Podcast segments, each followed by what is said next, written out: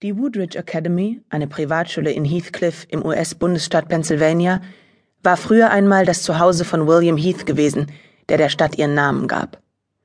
Inzwischen besuchten fast 300 Schüler das dreistöckige, aus schwarzen und braunen Ziegeln errichtete Gebäude, in dem William Heath von 1891 bis 1917 allein mit seiner Frau und seinen drei Töchtern gewohnt hatte.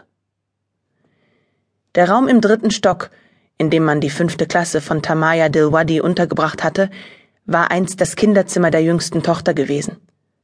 Der jetzige Kindergartenbereich hatte seinen Platz in den ehemaligen Ställen gefunden. Die Schulkantine war früher ein prächtiger Ballsaal gewesen, wo elegant gekleidete Paare Champagner schlürften und zu den Klängen eines Orchesters tanzten. Noch immer hingen Kristalllüster von der Decke, doch inzwischen roch der Saal ständig nach abgestandenen Makaroni in Käsesoße. 289 Schüler zwischen 5 und 15 stopften sich dort ihre Münder mit Cheetos voll, machten die üblichen Popelwitze, verschütteten Milch und kreischten ohne ersichtlichen Grund. Tamaya kreischte nicht, sondern schluckte nur leise und hielt sich die Hand vor den Mund. Er hat einen superlangen Bart, sagte ein Junge total mit Blut besudelt. Und null Zähne, ergänzte ein anderer. Die Jungen waren aus der Oberstufe. Tamaya war wahnsinnig aufgeregt, mit ihnen zu reden, auch wenn sie bisher noch keinen Ton herausgebracht hatte.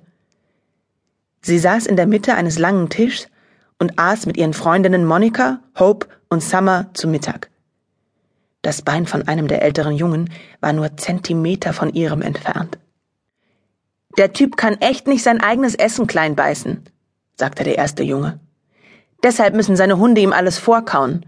Dann spucken sie es wieder aus und er nimmt es und schluckt's runter.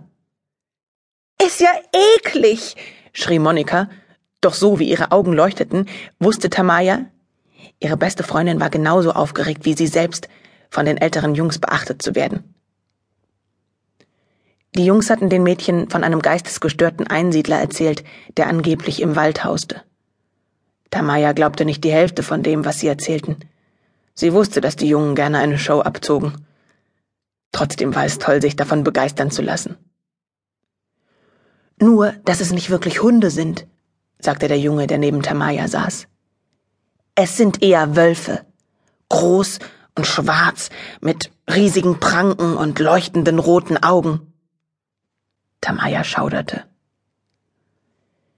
Die Woodridge Academy war meilenweit von Wald und schroffen Bergen umgeben. Jeden Morgen lief Tamaya mit Marshall Walsh zusammen zur Schule, einem Jungen aus der siebten, der drei Häuser entfernt auf der anderen Seite ihrer von Bäumen gesäumten Straße wohnte. Der Weg war fast drei Kilometer lang, wäre allerdings wesentlich kürzer gewesen, wenn sie nicht jedes Mal hätten außen um den Wald herumlaufen müssen. Und was ist er? fragte Summer. Der Junge neben Tamaya zuckte mit den Schultern.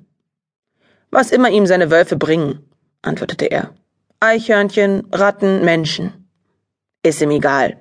Hauptsache es ist was Essbares. Der Junge nahm einen großen Bissen von seinem Thunfisch-Sandwich und machte den Einsiedler nach, indem er die Lippen schürzte, damit es aussah, als hätte er keine Zähne. Er klappte den Mund übertrieben weit auf, um Tamaya sein halb zerkautes Essen zu zeigen. Du bist so widerlich! schrie Summer, die auf der anderen Seite neben Tamaya saß. Alle Jungen lachten. Summer war die schönste von Tamayas Freundinnen, mit strohblondem Haar und himmelblauen Augen. Tamaya nahm an, dass das wohl der Hauptgrund war, weshalb die Jungen mit ihnen redeten.